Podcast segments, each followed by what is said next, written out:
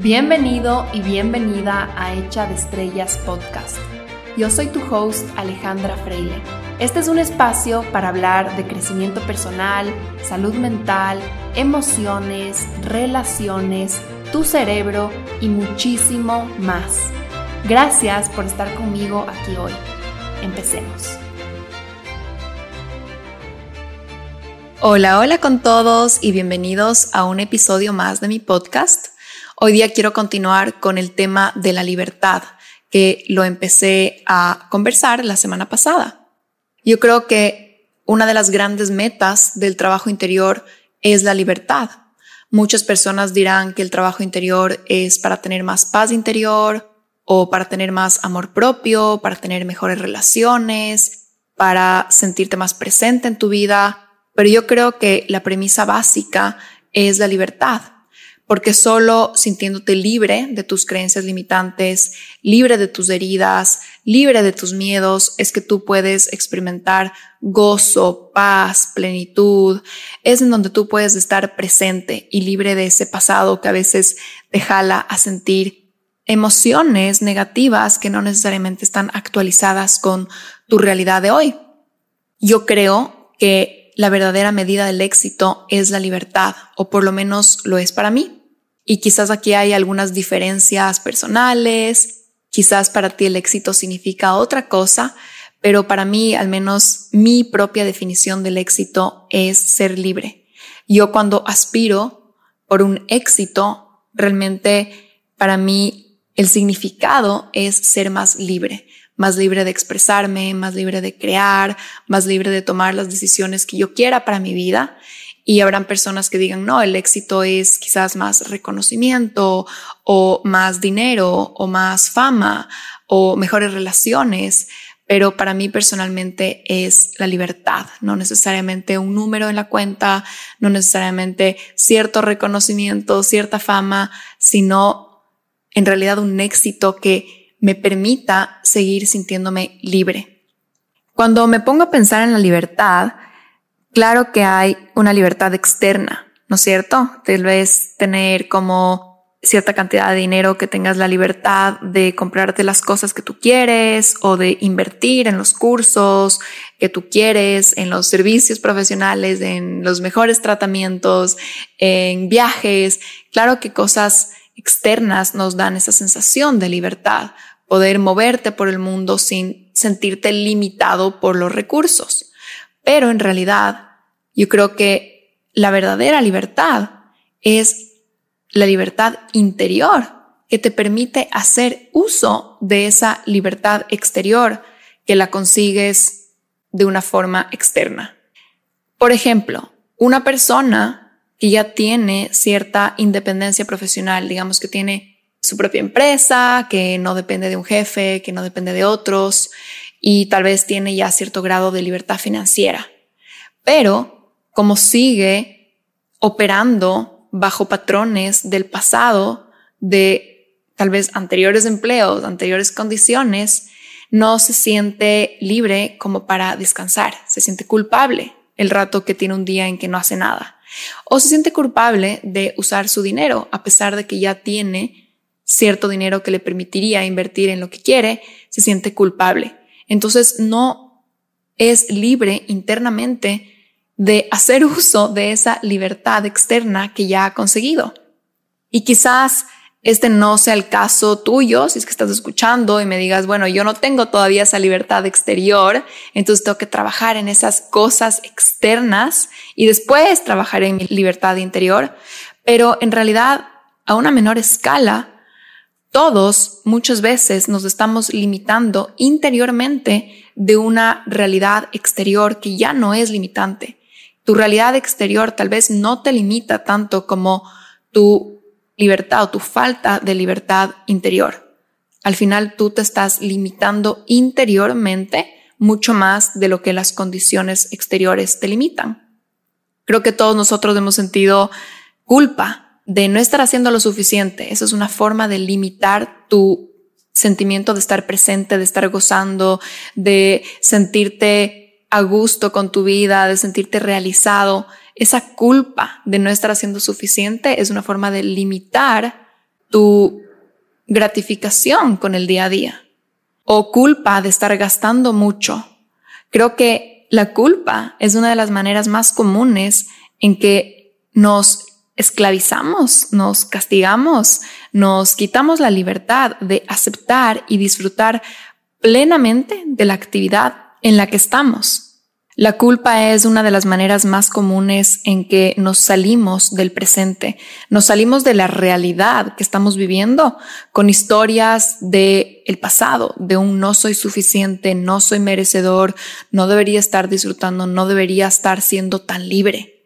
La culpa te roba la libertad, literalmente te dice, ¿por qué estás siendo tan libre? No deberías estar siendo libre. Y te atranca en esas historias del pasado, te devuelve esas historias del pasado que te dicen deberías de estar sufriendo, deberías de estarte sacrificando, deberías de estarte limitando, porque si no, no, no sé, no puedes, no deberías disfrutar tanto.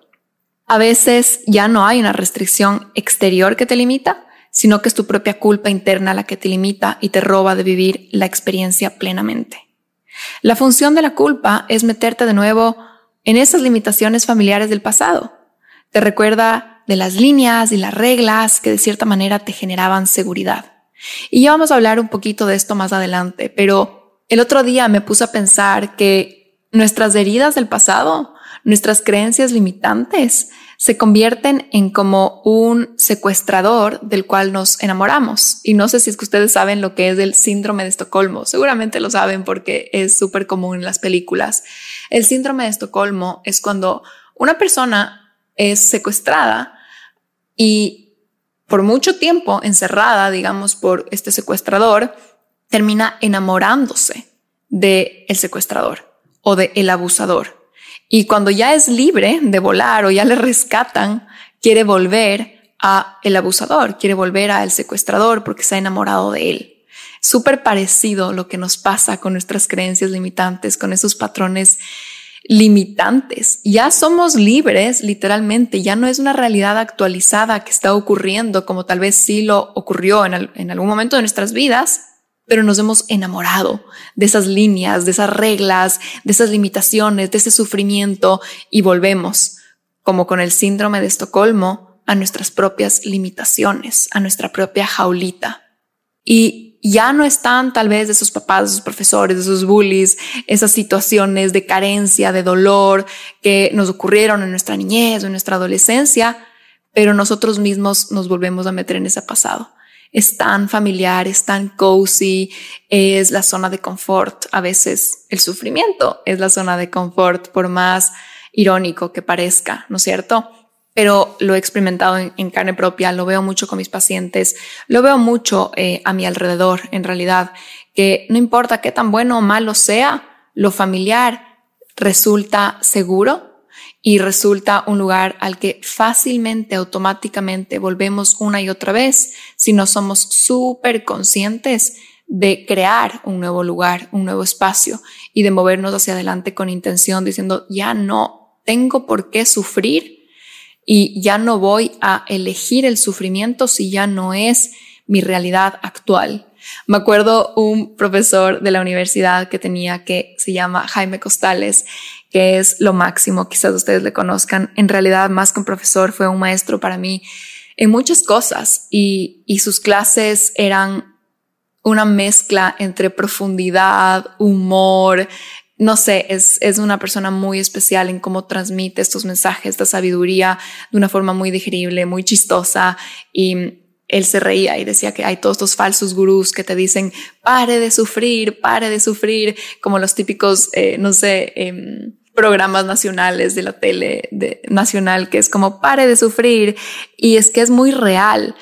O sea, a veces elegimos sufrir. Es el clásico comportamiento de víctima de que eliges sufrir para ser un pobrecito y para que la gente te tenga lástima creyendo que así te van a dar cosas o te van a ayudar o, vas a salir beneficiado o no van a esperar tanto de ti. Y eso es todo lo contrario a hacerte responsable de tu vida y a decir, yo soy dueño de lo que siento, yo soy dueño de mi realidad, yo soy dueño de mis resultados y pare de sufrir. Pare de sufrir y empiece a crear básicamente. Entonces me río yo ahorita porque digo qué cliché lo que estoy diciendo es lo que el Jaime Costales se burlaba de todos tus shows que te decían pare de sufrir, pero es, es muy real. Creo que para ser libres tenemos que ser responsables. Solamente haciéndonos responsables de nosotros mismos somos libres, porque nos damos cuenta ahí que todo sí depende de nosotros y sí está en nuestras manos y nos olvidamos de ese cuento de no puedo porque X, Y, Z y pobrecito yo. El rato que te dices pobrecito yo y te metes en esa mentalidad de víctima, literalmente estás entregando tu libertad, tu poder a la situación externa. Entonces dejas de ser libre terminas en verdad siendo una víctima de cualquier situación. Pero bueno, el punto al que iba antes es que muchas veces nuestra realidad ya no nos limita. Y no te digo que no te limitó en un momento, quizás sí te limitó, quizás hubo una situación muy dolorosa, hubo una realidad que en la que sí te sentías muy reprimido, muy limitado, muy aplastado por ciertas condiciones o ciertas personas y eso te causó muchísimo dolor, pero es importante revisar si es que eso sigue pasando o si es que simplemente tú te has quedado ahí en esa cuevita pensando que hay un secuestrador, un abusador que te va a volver a lastimar. Y si es que ya no hay, bueno, sabemos que es porque te estás quedando en ese pasado, pero si es que sí hay, si es que todavía sí hay esas condiciones que te limitan externas, ahí también está la realidad de que ya no eres un niño o un adolescente que no tiene los recursos para salir. Ahora eres un adulto que sí puede cambiar esa realidad externa. Y si es que no se trata de una limitación interior que estás teniendo, sino que en realidad se trata de una limitación exterior, ahí también al final está en tu poder cambiar esa situación exterior a la medida que tú puedas. Si hay opciones, si hay maneras, se requiere mucha creatividad al final creo que todo parte de uno. Ganar más libertad exterior depende de uno y ganar libertad interior, sean las condiciones en las que estés, buenas, malas, excelentes, más o menos, lo que sea, siempre puedes trabajar en sentirte más libre interiormente. Y la clave para eso es empezar a hacerte responsable de ti, de lo que sientes, de lo que piensas, de cómo hablas, de las acciones que tomas, de las decisiones que tomas, de cómo amas a los demás, de cómo te relacionas, de cómo te comunicas. Eso sí está en tus manos, eso sí está en tu poder y te va a hacer sentir tanto más libre. Pero bueno, hoy día el episodio de este podcast es las paradojas de la libertad. Y eso es de lo que quiero hablar. Esto solo era una pequeña introducción. Las paradojas de la libertad, porque si bien todos queremos libertad y aspiramos por ser libres, paradójicamente a veces ya somos libres, como venía diciendo, pero no nos sentimos libres. No nos dejamos ser libres, no nos permitimos hacer uso de esa libertad porque nos causa un poco de miedo. La libertad, claro que sí requiere de ciertas condiciones exteriores y hay ciertas condiciones que te van a generar más libertad, pero es igual de importante hacer ese trabajo interior que te permitirá experimentar esa libertad. Voy a estar hoy día hablando de siete paradojas y quizás la primera y la segunda van muy relacionadas a este tema que estaba hablando ahora. Entonces, bueno, empecemos con la número uno. La libertad interior le gana a la libertad exterior. Hay una frase que a mí me encanta de Viktor Frankl si es que ustedes no saben quién es, es un psiquiatra de origen judío. Él vivió tres años en un campo de concentración en Auschwitz. Imagínense, o sea, qué condiciones más limitantes que esas. O sea, si es que él nos hablaba de libertad interior, creo que no, no hay una condición externa más limitante que estar en un campo de concentración, ¿verdad? Es como la representación máxima de limitación y de abuso y de maltrato. Dr. Frankl fue psiquiatra, fue profesor y autor de varios libros de psicología y de psiquiatría y el más popular que seguramente lo han escuchado, tal vez lo han leído. Si es que no lo han leído, realmente le recomiendo es bastante fácil y simple de leer en cuanto a su redacción, pero al mismo tiempo es muy profundo y muy sabio en sus mensajes. Se llama El hombre en busca del sentido. Y la frase de Víctor Frankl que me encanta es, a una persona se le puede arrebatar todo salvo una cosa, la última de las libertades humanas, la elección de la actitud personal ante un conjunto de circunstancias para decidir su propio camino. Creo que en el mundo en el que vivimos hoy nos hemos obsesionado o nos hemos hiperenfocado quizás en querer ser libres externamente, en el trabajo, financieramente, en nuestras relaciones. Hablamos mucho de estas cosas externas que nos darán libertad. Nos venden la idea de libertad. Lo vemos todo el tiempo en redes sociales, ¿no es cierto? Que tengas un trabajo remoto, que tengas más libertad financiera, etcétera, etcétera. Pero la verdad es que si no cultivas un sentido de libertad y de autonomía en tu situación externa, tal y como está hoy, tampoco te vas a sentir libre cuando ese exterior cambie, porque vivirás operando bajo la misma mentalidad. Por ejemplo, una persona que trabaja en una empresa puede tener una mentalidad o una perspectiva de que está atado, de que está limitado. Puede sentirse tal vez angustiado o frustrado porque su sueldo y, entre comillas, su vida dependen de esta empresa. La dependencia, el que él haya entregado este poder a esta cosa exterior y que se sienta víctima de, su situación, le quitan su sentido de libertad y pasa día a día con una sensación de obligación. Lo que quiere decir es que opera desde el miedo. Miedo a que cualquier error signifique su despido y que se quede sin nada. Entonces, no solo es que vive desde el miedo, porque esta, empresa básicamente es dueña de su vida y cualquier rato puede acabar en la calle, sino que también opera desde la obligación, desde el sentido de estoy haciendo algo que no me gusta, entonces mi vida no es mía y no me pertenece. Pero otra persona que trabaja dentro de esa misma empresa, digamos, y tiene exactamente las mismas condiciones externas, se podría sentir completamente libre si tiene una mentalidad y una perspectiva de que es dueño de sus decisiones. Puede ver a su empleo como una elección que él ha tomado para generar, para crear, para recibir un sueldo. Se puede sentir autónomo de su vida. Puede sentir que él dirige su vida. Porque la gran diferencia es que esta persona en el fondo confía en sus capacidades y en sus virtudes. Y esa confianza le genera un sentido de independencia, de libertad. Y eso le permite reconocer que si no es esta empresa la que le va a dar el cheque cada mes, puede ser otra empresa, o pueden ser otros canales, o puede salir a la calle y vender algo. Depende esta persona 100% de sí mismo. A diferencia del caso anterior, en que la persona número uno se sentía obligada, ¿se acuerdan? Esta segunda persona no se siente obligada, se siente responsable. Se mueve desde la libertad, desde la autonomía, desde la responsabilidad, desde la elección, no desde el miedo, no desde la obligación. Para ser libres hay que cambiar la actitud interna, la perspectiva interna, desde el lugar exacto, con las condiciones exactas en las que estamos hoy. Darnos cuenta que las condiciones en las que estamos viviendo son una elección y que podemos cambiarlas si queremos. Sí puedes cambiar las condiciones en las que estás viviendo hoy día. Tal vez no todas abruptamente de la noche a la mañana, pero poco a poco sí puedes empezar a cambiar ciertas cosas y eso te va a dar un sentido de autonomía y de libertad.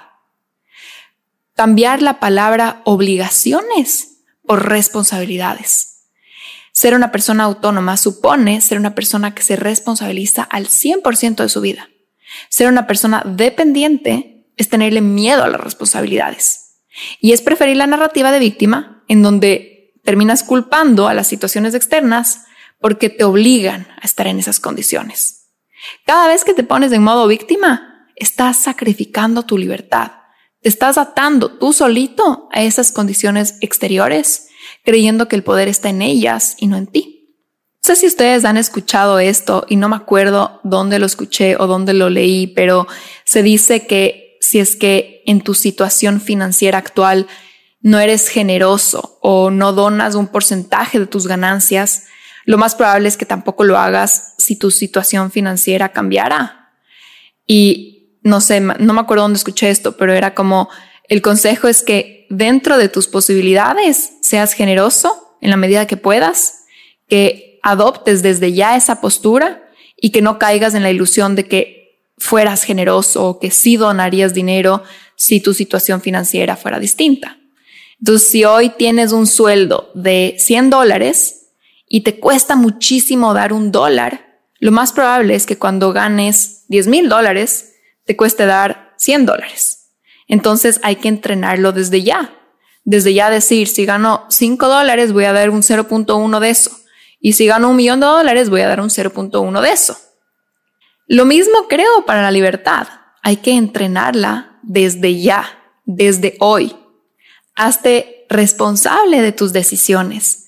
Cambia la mentalidad y date cuenta que el poder de elección lo tienes tú mismo y que tienes la libertad para sentir e interpretar tu vida como si todo fuera un milagro, como si cada cosa que te pasara fuera maravillosa, como si cada reto traería de verdad una gran lección.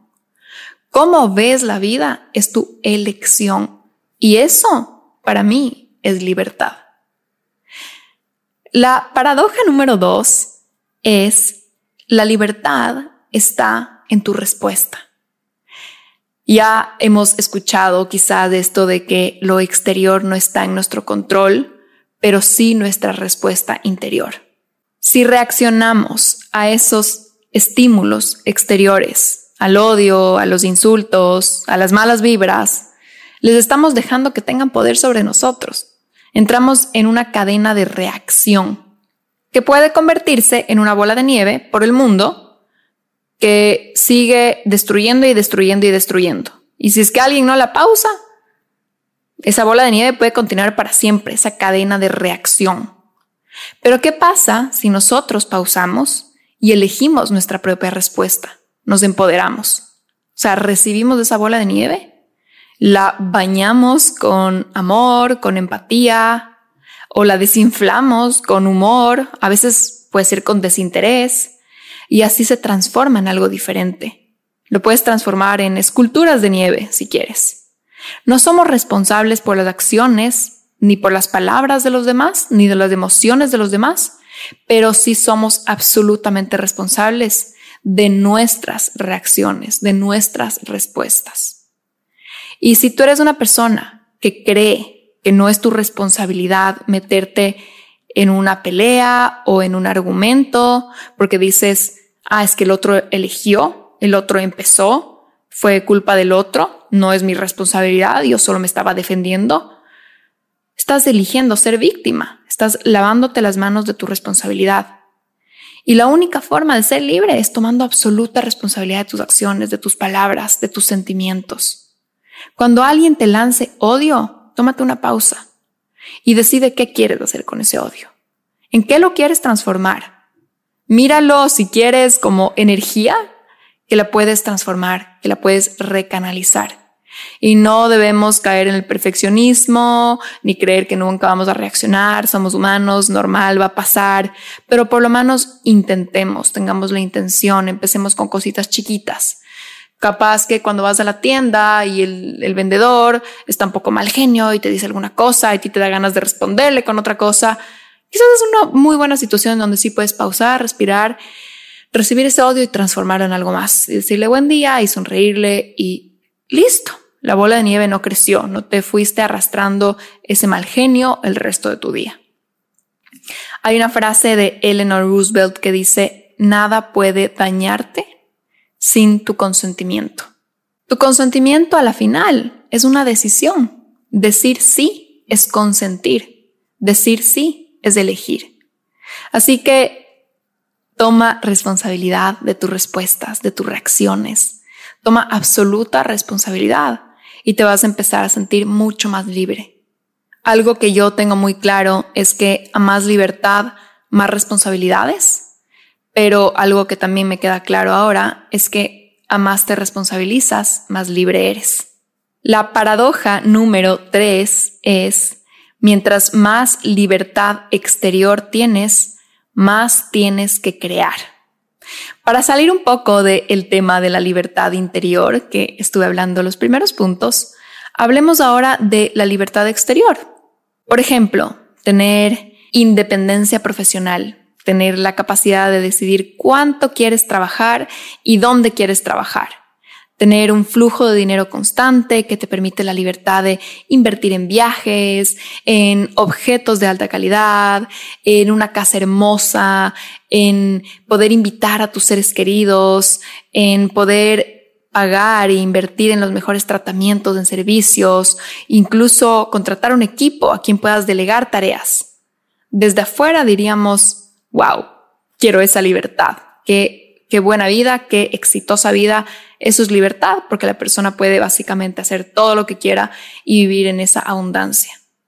Y claro que muchos de nosotros queremos esa libertad o quizás incluso ya la tenemos, pero una paradoja de esta libertad es que va a requerir mucha más creación de tu parte. Requiere un proceso de diseño, de decisión y de creación diaria, porque ya no hay un jefe que te mande ya no hay limitaciones que te digan, mira, no, este viaje no puedes hacer porque no te alcanza. Si todo es posible, si ya no hay límites, significa que tu vida es una hoja en blanco. Si es que es una hoja en blanco, tienes que decidir desde la libertad qué quieres. Y ese qué quieres no es desde el simple deseo de ese día, sino en coherencia a un gran qué quiero un que quiero que va más allá del día a día, del impulso del día a día. Eres tú ahora el que tiene que balancear entre ese que quiero ahora mismo y el que quiero a mediano plazo y el que quiero a largo plazo. Y tiene que haber un baile entre esas tres. Tienes que crear espacios para que esos tres deseos se alimenten y se nutran los unos a los otros. Vivir solo desde el que quiero día a día no te daría una verdadera satisfacción. Sería dejarte llevar solo por impulsos, por esa gratificación inmediata, y te perderías de esa sensación llenadora y realmente gratificante de construcción, de creación de algo más grande. Pero vivir solo desde el que quiero a largo plazo, yo creo que te saca por completo del presente, te limita del disfrute, del descanso, del gozo, te limita de conectarte con esas señales que te prenden hoy y en, realidad que tienen mucha información importante, en donde se abren portales al escucharlas. Por eso decía yo antes que creo que tus deseos de este momento, tus deseos para un mediano plazo y tus deseos para un largo plazo, tu visión para un largo plazo, se alimentan los unos a los otros.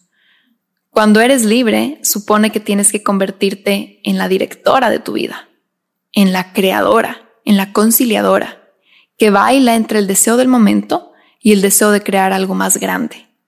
Porque si no, tu libertad se puede convertir en un estado de confusión, de no saber qué hacer, ni cómo moverte, ni qué crear.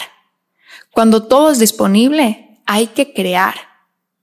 Y muchas personas que tienen muchísima libertad financiera, muchísima libertad en todo sentido. Piensa en un billonario. Hay muchas personas así que tienen una depresión porque no saben qué hacer con su vida, no saben qué hacer con su libertad y se sienten vacíos. Y yo creo que un ser humano vino aquí para crear y que ese vacío se siente así cuando no estás creando, cuando no estás conectado con tu poder de creación cuando hay libertad, hay que ser muy intencionales de una visión que quieres crear y no solo vivir desde el te despiertas y que me da ganas hoy. Porque ahí puedes caer simplemente en lo más barato, en lo más fácil, en, en ese, ese placer inmediato que no te da una sensación de un propósito, de que estás generando algo más grande que tú, algo más trascendental. Y esto me lleva a la siguiente paradoja, la número cuatro. La libertad no significa vivir libre de estructuras ni de reglas. Muchas personas decimos libertad y en verdad lo que estamos pensando es rebeldía. Eso no es libertad. La rebeldía no necesariamente es libertad. La rebeldía es un rechazo a una autoridad. Entonces no necesariamente es libertad, porque un rechazo es decir, a ver, me presentaron esto y yo voy a hacer todo lo opuesto Entonces no estás libremente creando una respuesta, estás diciendo eso mismo al revés. Eso no es libertad, eso es rechazo. Eso hemos hablado en algunos de los episodios, ¿no? Es como la foto en negativo. La libertad no significa vivir libre de estructuras ni de reglas. Eso es rebeldía, eso es anarquía. La libertad es una conciencia superior, es como una sabiduría que elige qué tipo de reglas y qué tipo de estructuras más le benefician, más le van a brindar un bienestar. Yo creo que los seres humanos necesitamos una estructura y eso no lo digo por mi propia experiencia, sino como psicóloga. Una de las bases para que un ser humano se sienta a gusto, se sienta organizado, se sienta que está moviéndose para adelante, es que necesita algún tipo de estructura. La estructura nos ayuda a ordenar nuestras vidas, a balancear entre la responsabilidad y el descanso o la recreación. Nos ahorra energía mental, porque si no tenemos algún tipo de estructura, se requiere mucha energía mental levantarte cada mañana y pensar, a ver, ¿qué será que hago hoy? Tener algún tipo de estructura en verdad es una ventaja, es un atajo que te dice anda por aquí, que te va a decir estas decisiones ya están tomadas por ti misma el día que creaste tu estructura, solo síguelas, no tienes que decidir todo todos los días. En realidad fue un desperdicio gigante de energía todos los días decidir a qué hora te quieres despertar, a qué hora te quieres bañar, a qué hora será que se te ocurre comer, qué quieres comer, en qué quieres pensar, con quién te quieres ver, en qué quieres trabajar. Suena como libertad, pero en realidad sería demasiada energía desperdiciada. Por mucho tiempo le luchamos a la estructura. Creemos que la estructura es lo que nos limita, porque claro, muchas veces las estructuras externas sí nos limitan. El trabajo de 8 a 5, las la sociedad, todas estas reglas sociales o laborales o familiares nos han limitado tanto de nuestra expresión, de nuestra creación, de nuestra vida, que creíamos, pensábamos que era el concepto de estructura, el concepto de regla, lo limitante, pero en realidad no, era el tipo de regla, era el tipo de estructura, era tal vez la sociedad y no la estructura de la sociedad, era la familia y no la estructura de la familia. ¿Me explico? O sea, el concepto en sí de tener reglas o estructuras no es lo limitante, es que sean un set de reglas o estructuras limitantes. Entonces, repito, la libertad no significa no tener estructura. Significa que tú puedes crear tu propia estructura, una que sea auténtica, una que se sienta deliciosa para ti, una que te mantenga sana, creando, bien descansada, recargada constantemente, orgullosa de ti. Lo rico de la libertad es que la estructura puede ser flexible y puedes modificarla las veces que tú quieras. Y cuando pensamos en tener libertad, a veces nos imaginamos y decimos, ay, fuera tan feliz, haría esto en la mañana, esto al mediodía, esto en la tarde, esto en la noche. Pero la verdad es que cuando ya tienes libertad, te das cuenta que esos deseos que venían desde la versión tuya que no estaba en libertad, no necesariamente son tu forma óptima de existir. Quizás solo son un contraste a lo que la versión tuya de la no libertad estaba viviendo. Por eso, en mi experiencia, tenemos que saber que entraremos en un proceso de prueba y error. Y puede que al comienzo no se sienta esa delicia de la estructura auténtica y la estructura más maravillosa para ti. Puedes caer en un periodo de prueba y error en donde al comienzo es como que todavía no te hallas y todavía no, no encuentras tu flow, pero poco a poco lo vas a ir descubriendo, lo vas a ir puliendo. Por ejemplo, tal vez te das cuenta que despertarte tarde, como pensabas que iba a ser la delicia y la libertad más grande, tal vez no te mantiene alerta y enfocada el resto del día. O por el contrario, Tal vez tenías una idea romántica de que con libertad te ibas a despertar a las 5 de la mañana para meditar y para ver el amanecer y todas estas cosas que pensabas cuando no podías hacer eso porque estabas cansadísima o, o yo qué sé, porque estabas con otras obligaciones. Pero puedes descubrir que despertarte a las 5 de la mañana no es lo más óptimo para ti, que tu cuerpo no se siente despierto y ágil el resto del día.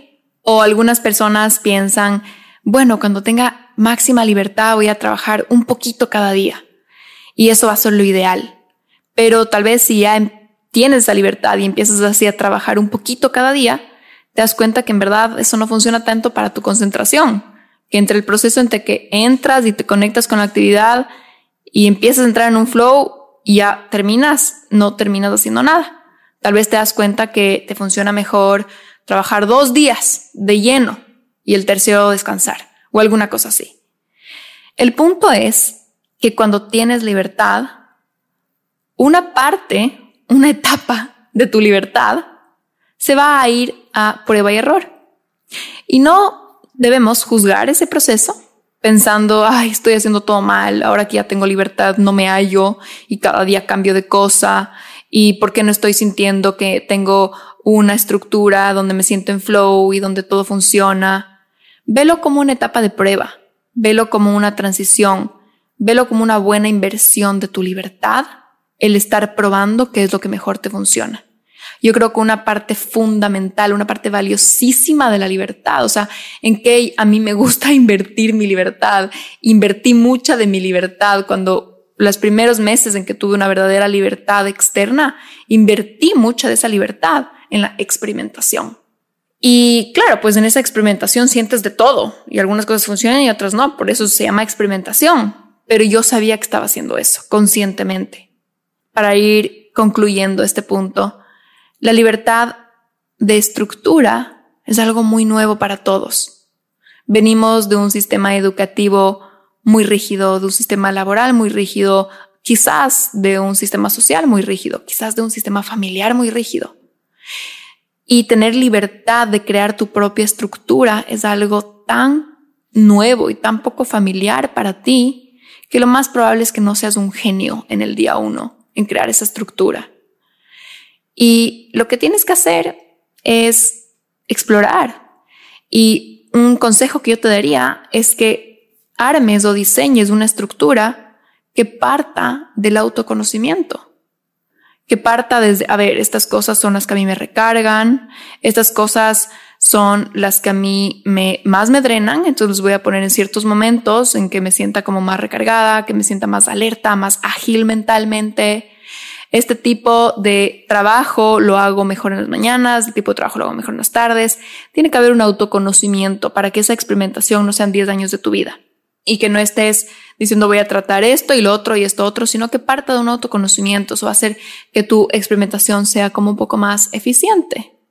Pero Aquí, un poco irónicamente, a veces el autoconocimiento viene por la acción.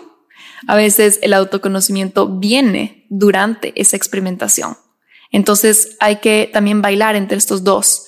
El crear estructuras que partan desde una reflexión interna de cosas que ya conozco de mí y otras partes de ese autoconocimiento se van a alimentar del proceso de experimentación.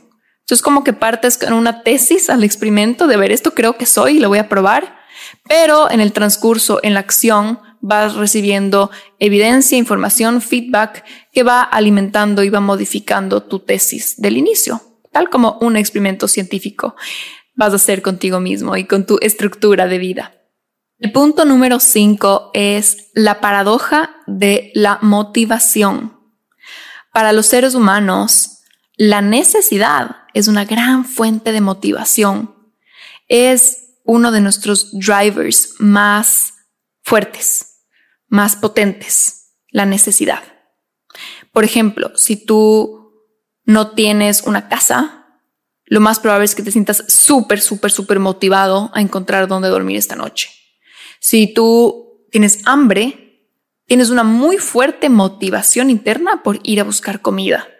No es como que, ay, no, me siento motivado, sino que la necesidad ya de por sí se vuelve una motivación. Bien, los problemas nos motivan porque a nuestro cerebro le encanta resolver cosas. Creo que algún episodio hablé de que nuestro cerebro es un resolvedor de problemas por naturaleza. Encuentra un problema y automáticamente lo quiere resolver. Entonces es fácil ver entender cuál es el problema, pensar en la solución y actuar. Bueno, no necesariamente lo hacemos muchas veces, pero por lo menos ahí se crea una motivación. Los problemas nos dan motivación de querer resolverlos. La lucha por algo fisiológicamente te da dirección y te recarga de energía para accionar. Entonces, ¿qué significa eso fisiológicamente? Estar motivado, tener dirección y tener energía. Eso es la motivación, ¿no es cierto?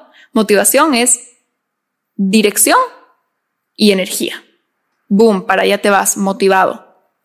¿Qué pasa cuando ya estás algo libre de esas necesidades más básicas de problemas, porque ya has resuelto muchos problemas de tu vida, y de esas luchas, porque ya has hecho trabajo interior y ya no tienes muchas luchas interiores o exteriores con el mundo. ¿Qué te motiva?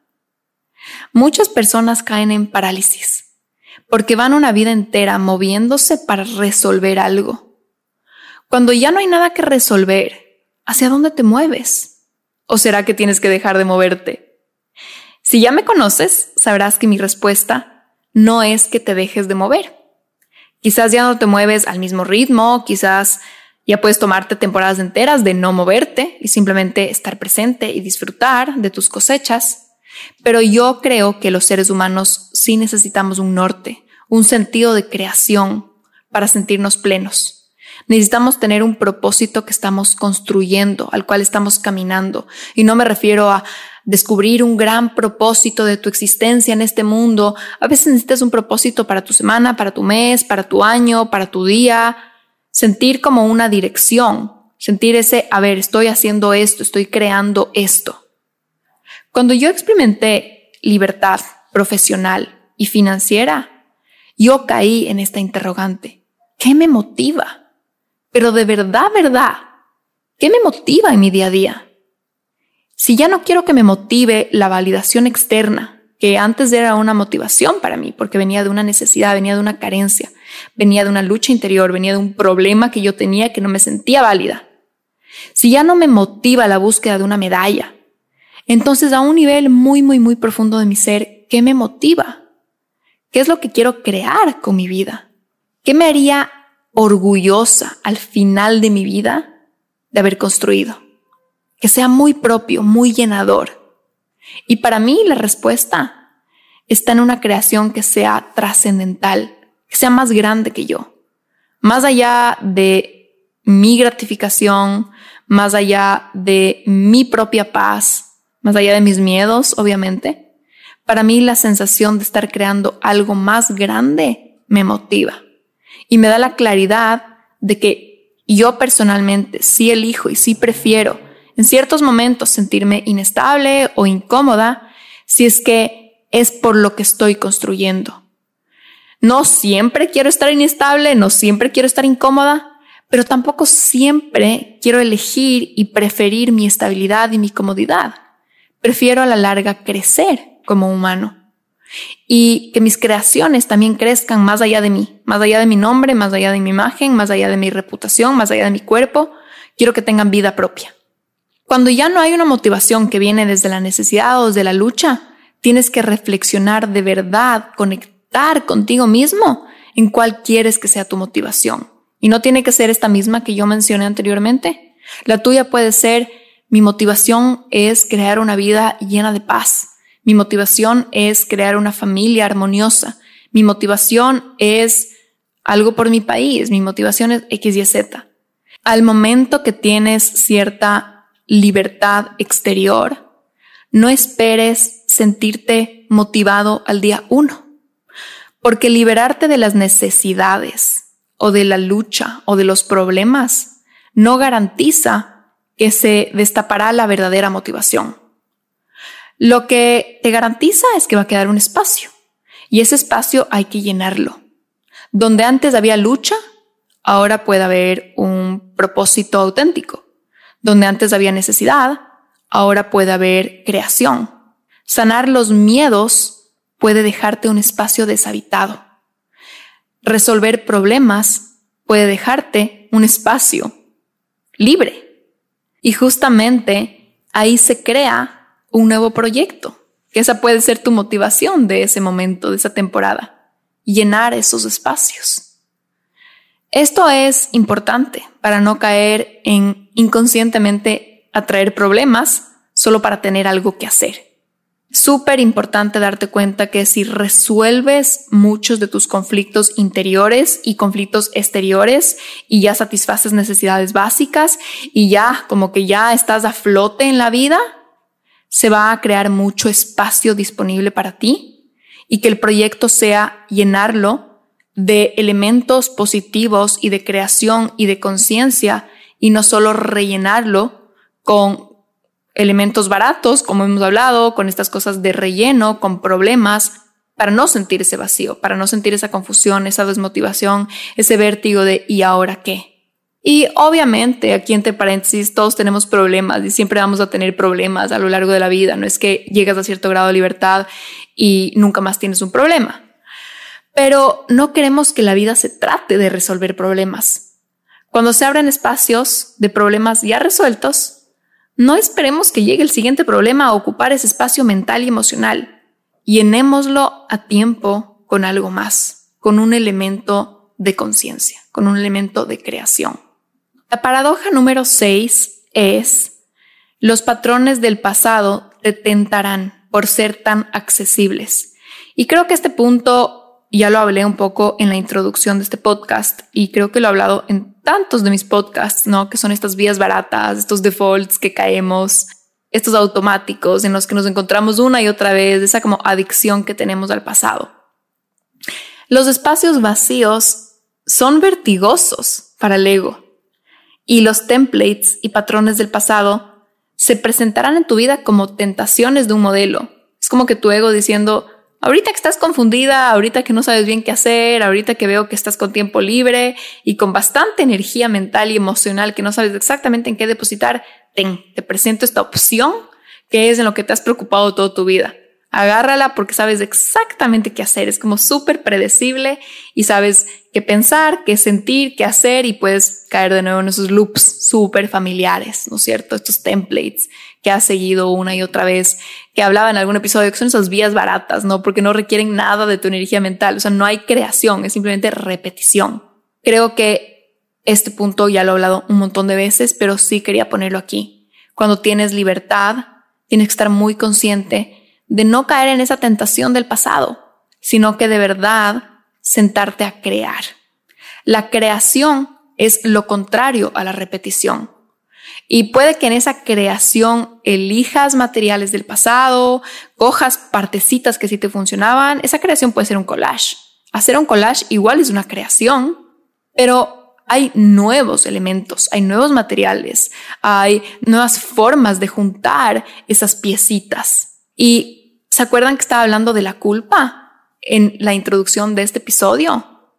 La culpa es ese pasado tratando de interponerse en tu presente cuando ya no hace sentido. Y no me refiero a la culpa sana, porque muchas veces hacemos algo que no está en integridad con nosotros y sentimos culpa, y creo que eso debería ser la única función de la culpa, que se sienta como esa, ese conflicto interno de estoy haciendo algo que no está en integridad conmigo, entonces siento esta culpa como una alarma que me dice, no estás en integridad contigo, con tus valores, con lo que quieres para ti, con, con la mejor versión de ti. La culpa puede ser como una voz que te dice, corrige esa falta de integridad. Yo creo que esa debería ser la única función de la culpa. Pero que no sea una culpa simplemente como una voz del pasado diciéndote regresa al pasado, regresa al pasado, no deberías gastar tanto, no deberías descansar, no deberías poder estar presente, no deberías tener buenas relaciones, no deberías estar tan feliz, no deberías estar siendo tan libre. Es del pasado con susto, del presente, es del pasado con susto a la libertad es el ego con miedo a esta nueva creación. Porque se acuerdan que hemos hablado que el ego le da mucho miedo lo nuevo, porque no se puede identificar con lo nuevo y al ego le encanta identificarse, porque solo cuando se identifica siente esa validación. Es como que se confirma y se sigue confirmando y se sigue reconfirmando para siempre. Le encanta la validación, los checks. Sé exactamente cómo soy y esto me valida y esto me hace seguirme sintiendo seguro de quién soy, de esta identidad. Al ego le da mucho miedo la creación, porque la creación supone que es algo nuevo, algo poco familiar. Muchas veces el ego nos trae culpa para que volvamos a lo familiar, para que volvamos a lo que él sí sabe y él sí puede manejar y él sí puede controlar. En esta paradoja es que la libertad muchas veces trae las tentaciones del pasado por ser tan accesibles. ¿Y cómo solucionar eso? Ser muy intencionales con nuestra creación, sentarnos un día, otro día, todos los días a crear, preguntarnos, ¿estoy creando o estoy repitiendo? ¿Estoy en integridad con la motivación que viene desde mi conciencia, desde mi ser, desde mi sabiduría interior, desde mi higher self? ¿Estoy en integridad con eso? ¿O en realidad estoy en lealtad a mi pasado? Y la última paradoja de la que quiero hablar para cerrar este episodio es que la libertad trae cuestionamiento. Cuando tú estás en un estado de mayor libertad exterior y también libertad interior, te empiezas a preguntar muchas cosas. ¿Esto lo hago porque me enseñaron o porque yo lo elijo? ¿Esto es un constructo social que me causa daño? ¿O es una responsabilidad o incluso una solución que tiene sentido? Y el cuestionamiento usa mucha de tu energía vital. Entonces mucho de tu tiempo, tus recursos en esa libertad se irán a cuestionarte, a reflexionar, a preguntar. Y yo creo que esto es maravilloso. No es que el cuestionamiento te roba tiempo, no es tiempo a la basura. Quizás es un tiempo o uno de los tiempos más importantes de tu vida, porque estás construyendo un nuevo modelo de vivir. Pero como dije, claro que te usa tiempo, usa esos recursos, usa energía mental y emocional. Se va a ir a cuestionarte, a pensar. Esto es maravilloso, porque nos ponemos de verdad de nuevo a pensar. La libertad te lleva a pensar, a filosofar, a observar, a cuestionar. Y solo cosas buenas pasan cuando hacemos esto nos damos cuenta de que no vinimos solo a producir y a ejecutar y a experimentar, sino también a pensar, a pasar tiempo adentro de nuestras cabezas, observando, meditando, reflexionando. Personalmente fue para mí la libertad en muchos aspectos externos de mi vida, lo que me abrió el espacio y el tiempo para pensar mucho más de lo que había hecho antes. Creo que siempre fui medio filosófica y existencial, pero antes no tenía tanto tiempo para filosofarlas. Habían tareas que cumplir. Ahora le he concedido, le he otorgado tiempo y espacio a ese aspecto de mí, a dejar que mi mente se explaye filosofando, pensando, reflexionando. Qué rico, también vinimos a eso. No todo es para estar produciendo y ejecutando y, generando y sacando ese output muchas veces es también simplemente para estar digiriendo la vida. Y la verdad es que pensar puede ser incómodo porque te topas con verdades que quizás no habías querido reconocer, no solo de ti, sino también del mundo, también de la vida. Pensar no es solo romantizar, visualizar, Pensar también es enfrentar, digerir, descubrir. A veces es no entender y darte cuenta que hay cosas que no entiendes. Y si es que ustedes están en busca de una mayor libertad externa, sepan que va a venir con grandes cuestionamientos, con dudas, con momentos de confusión. Y obvio, no es que no tenemos esos momentos cuando estamos privados de libertad, siempre estamos pensando y filosofando, no es algo que solo hace la gente que tiene libertad, pero creo que cuando tienes más libertad de tiempo y no caes en embutir ese tiempo de actividades justamente por miedo a pensar y a descubrir, existe un gran potencial en tus manos. Vinimos al mundo con un cerebrote. No tengamos miedo de entrar en él. Y ese es el último punto que quería compartir con ustedes hoy de las paradojas de la libertad. Las cosas que la libertad trae consigo que quizás no pensábamos cuando estábamos en esa búsqueda por la libertad. Si es que algo de aquí les resonó, si es que sienten que están ahora mismo cursando una de estas paradojas de la libertad, puede que mi programa, Mujer Plenitud, les ayude a resolver todos esos espacios y esas luchas internas que trae consigo la libertad. Quizás ya eres una mujer libre externamente. Tal vez ya tienes cierta autonomía profesional, cierta libertad financiera, pero quieras trabajar más en esa libertad interior. Quizás quieres liberarte de la culpa constante que te dice, hey, sigue este modelo, sigue este ideal, ten cuidado de perder tu reputación. O quizás estás desconectada de una motivación pura y auténtica y sigues intentando vivir desde la motivación barata, que es la lucha, el resolver los problemas, la necesidad. Quizás te encuentras cayendo una y otra vez en patrones del pasado. Así ya no están actualizados con tu realidad. Si alguna de estas paradojas te sonó, si te sientes identificada, puede que seas justo el tipo de mujer para la cual estoy creando Mujer Plenitud, este programa de seis semanas, que está construido para mujeres líderes que han logrado mucho éxito, que se identifican mucho con sus logros, pero que no necesariamente se sienten libres de disfrutar, de estar presentes, de ser vistas, de vivir una vida auténtica y llena y plena. Mujer Plenitud es un programa personalizado de seis semanas para sentirte más conectada, viva y libre, para resolver ese vacío existencial que pueden tener muchas mujeres que parece que desde afuera lo tienen todo. Incluye teoría basada en la neurociencia, incluye meditaciones de reprogramación subconsciente, Incluye release sessions, que van a ser sesiones grupales de liberación. Incluye power sessions, que son sesiones individuales conmigo. Incluye workbooks de autoexploración y una comunidad virtual de accountability y apoyo constante durante estas seis semanas. En la página web de Mujer Plenitud he incluido todo el syllabus, he incluido todo lo que vamos a trabajar, una descripción de por qué lo hice, de por qué es un programa tan querido y especial para mí.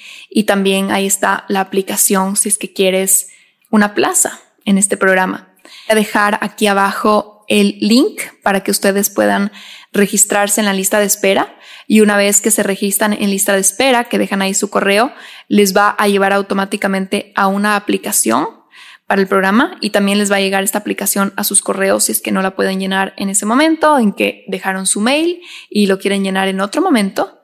Y cuando ustedes llenen esta aplicación, yo la voy a leer, solo yo, como les contaba en el episodio anterior, nadie más la va a leer y yo mantengo un voto absoluto de confidencialidad con toda esta información que me comparta. Me pondré en contacto con ustedes y ahí estaremos conversando de si es que Mujer Plenitud es un buen match para ti y tú para él. El programa empieza el 20 de marzo y dura hasta el 30 de abril. Son seis semanas que estaremos haciendo un trabajo muy profundo, muy expansivo, muy sanador, muy, muy, muy liberador sobre todo. Creo que esa es la gran palabra de mujer plenitud, liberación para poder entrar en esa plenitud de todo lo que eres y de todo lo que la vida tiene para ti. Si es que esto les llama, bueno, les dejo el link acá abajo, como les mencioné. Y de todas maneras, gracias por escuchar este episodio. Cuéntenme si les gustó, si les resonó, si les hizo clic. Mándenme sus comentarios, compártanlo en sus redes sociales, compártanlo a sus seres queridos, escúchenlo de nuevo si es que creen que se perdieron partes, si es que quieren tomar notas y bueno, hagan lo que quieran con este material que es totalmente de ustedes. Les mando un abrazo enorme, espero que tengan un súper lindo día y ya nos estaremos escuchando la próxima semana.